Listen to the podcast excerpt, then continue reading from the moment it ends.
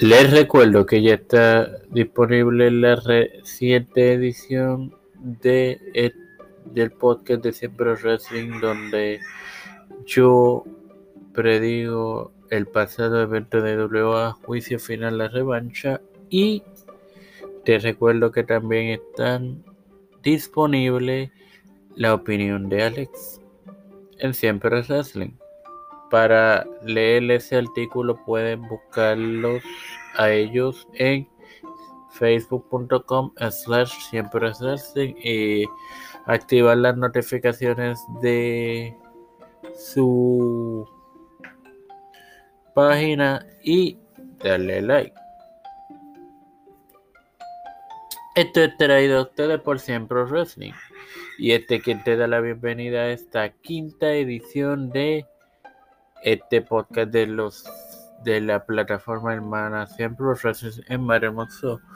Hoy comienzo aquí una serie sobre qué división femenina salió beneficiada con el draft. Hoy comenzaré con Raw. Pero antes de entrar en el tema, quiero tomarme unos minutos para decir lo siguiente fanáticos, seguidores. Eh, en mi caso, con ninguno de mis proyectos de podcast o de video podcast ha pasado esto de lo que voy a hablar, gracias a Dios. Pero obviamente yo consumo otros colegas eh, podcasteros y Obviamente, en, el contenido de ellos sí. Muchos de los seguidores en ocasiones hablan, primero por hablar, segundo, demeritan el trabajo que uno hace y me incluyo, aunque no me ha sucedido, pero soy parte de de los podcasteros y de los creadores de contenido, por tanto me incluyo. ¿Qué, qué se hace? Señores, y yo hago esta crítica porque yo en un momento lo hice, aunque siempre he intentado respetar a los, a los hoy compañeros, porque pues entiendo yo que no el trabajo de cada cual es respetable. Podemos diferir o no, pero es respetable. Ahora sí, comencemos pues. El pasado viernes y anoche en Raw se celebró el draft 2023 de WWE. En el cual pues obviamente y se cambiaron diversos talentos. Ahora bien, Raw se hizo de muchos talentos, entre los que destacan. No voy a mencionar todo el roster de, de Raw. Alexa Bliss, que es una ocho veces campeona, y sus reinados combinados los 8 son 636 días totalizan. Tres reinados como campeona de Raw que totalizan 398, dos como campeona de SmackDown que totalizan 110, tres reinados como campeona en pareja que totalizan 128. Le sigue Becky Lynch con 7 reinados y 855 días combinados. Raw, 2 reinados que suman 535. SmackDown 4 que suman 278. Un reinado en pareja que suma 42 días. Candice LeRae que fue ex campeona de NXT NXT en parejas para 66, eh, 73 días. Carmela eh, totaliza 273 días, 131 como campeona de SmackDown y 132 su reinado como campeona en pareja. Eh, les prosigue Indy Hardware que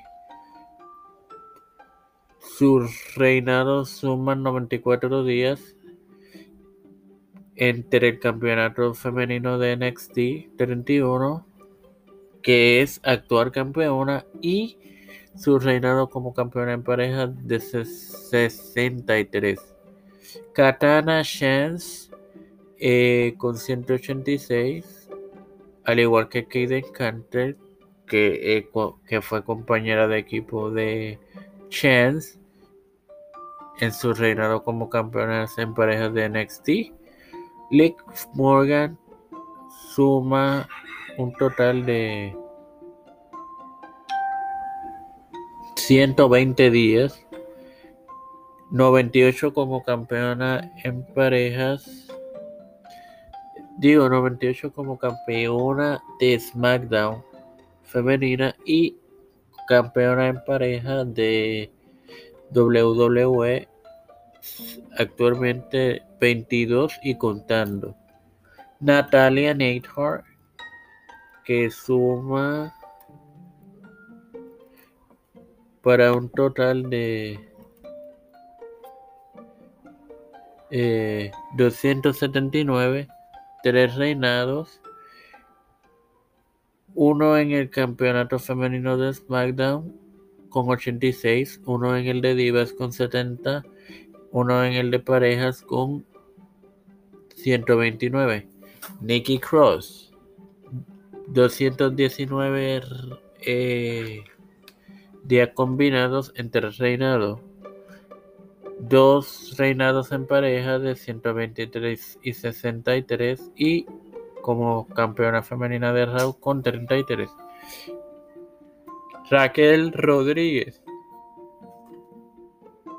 eh, son cuatro los reinados que esta señorita ha tenido para 241 días con en NXT 205 entre el campeonato femenino y el femenino en pareja y en, en parejas de WWE 22 y 14 y actualmente es parte del equipo campeón con Lev Morgan. Rhea Ripley suma un total de cuatro reinados, 439 en los días, 139 como campeona de NXT UK, de NXT 98, Tag Team en WWE 63, Raw 98 y actualmente ostenta el campeonato femenino de SmackDown hace 31 días.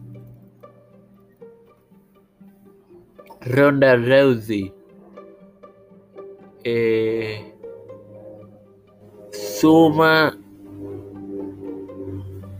tres reinados y 370 días combinadas de campeona para 232 en Raw, 198 y 83 en SmackDown. China Basel, su compañera de equipo, dos reinados en NXT, 133 y 416.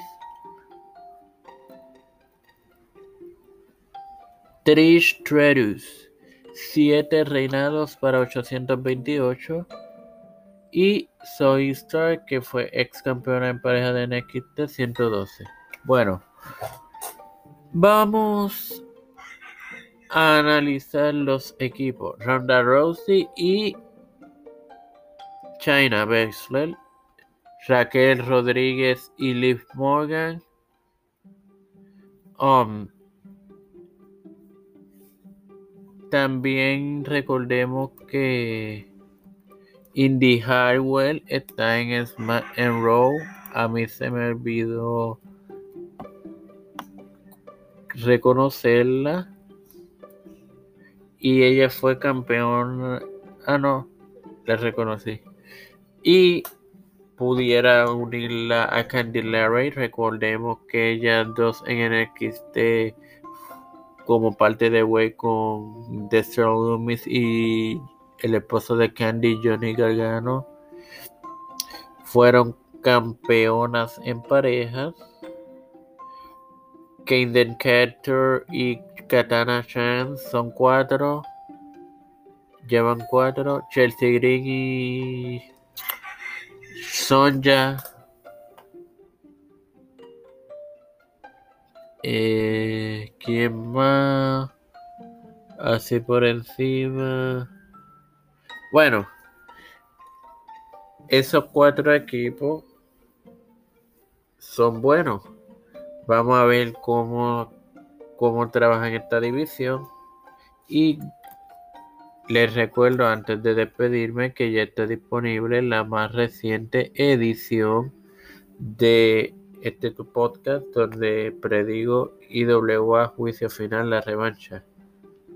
Y recuerden visitar la página Siempre Wrestling en Facebook, facebook.com diagonal es eh, Siempre Wrestling, donde hoy encontrarán la opinión de Alex con sobre el evento Todos Somos Iguales. Sin más nada que agregar, hasta una próxima ocasión.